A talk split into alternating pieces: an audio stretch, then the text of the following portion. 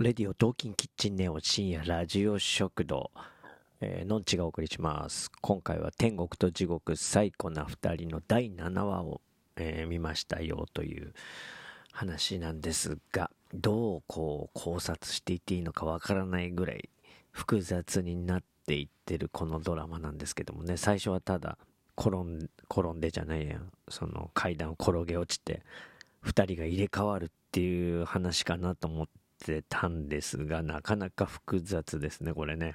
だからこの最古な二人っていうのが誰と誰なのかっていう感じにもなってきましたね、今回ね。えー今回第7話で、あの、なんと、その、高橋一生さんがね、あの、双子、双子の兄がいるっていう話が出てきましてですね。うん。みんなが探してる東咲也なんじゃないか、みたいな。えーそんな感じの第7話でしたけれどもね。うん。いや、これはもう難しい話になってきたな。うん。で、このドラマはね、あの、溝端淳平さん出てますよね。溝端淳平さんはね、もうね、ね、最初出てきた時、おお、すごいいいなと思ってたんでね、えーあの、昔から応援はしてますけどね。はい。そして、江本佑さんね。うん。江本佑さんは、あの、加工の二人っていう、あの、竹内久美さんとのダブル主演みたいな映画がいいんでね。えーまだ見てない人は見てほしいですね。はい。で、もう、刑事役でね、北村一輝さんがね、出てますよ。もう、うんなんだろう。もう、ベテランですからね。もうね、安心ですよね、いるとね。はい。そして、えー高橋一生さんの妹役で、えー岸井ゆきのさんね。岸井ゆきのさん、めちゃくちゃドラマ出ますよね。うん。まあ、俺的には、あの、満腹？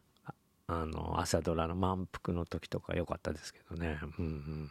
で、今回はその、うん、漫画というか、その原稿のね、あの、どういう話かっていうのがちゃんと出たんですけどもね、あの、存在感のない人がいて、その存在感のない人は、あの、掃除の仕事をしている人で、で、その掃除をしているところにそのミスター X っていうのが現れて、えー君のいいところはその存在感のないところだよと。そこはすごくいいと。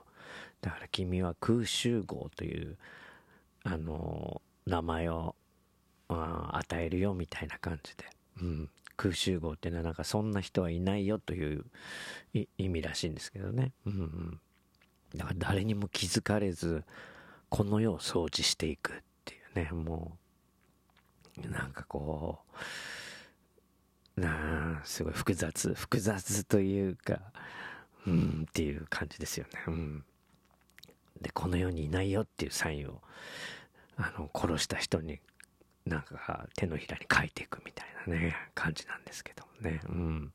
で、その、その、そん、なんて言うんだろう、その、うんと漫画の主人公みたいなその掃除人がその高橋一生さんの双子の兄なんじゃないかって感じなんですけどね。うんでその双子の兄がその殺したのをその弟の高橋一生さんがな なんて言うんだろうその人じゃない風にするというか現場をその人の痕跡をいつもなんか消してったんじゃないかみたいな風に感じ取れた回でしたね。うん、わかんないんですけど、えーうん。で、なんか今回は結構証拠がもう残っちゃってて、うん、カバーしきれない感じになってましたね。うん。で、今回もなんか、ね、その殺し方がすごい独特というか、ね、実際どうなのかわかんない。たくさんある話なのかもしれないけど、もうなんか口の中に、ね、こん、なんだろう、あれ、今回のはタバコなのかな？口の中にいっぱい入れ、もう、入れて窒息させてるのかな？前のはパチンコ玉みたいのがね、口の中にぐわって入れてあったりして。で、なんかそのシーンが結構何回も映るから、結構、そういうのうわってなっちゃう人はこれ見続けられない感じのあのドラマですね。うん。だしその落ちてる歯をなんだろうワンちゃんが食べ食べちゃうみたいなシーンもありましたしね。うん。なかなか日曜夜にはふさわしくないような過激なシーンも多いですねこれね。うん。これなんか後にあれなんですかねこれもう映画にしようみたいな感じな気がしてきちゃいますね。うんうんうん。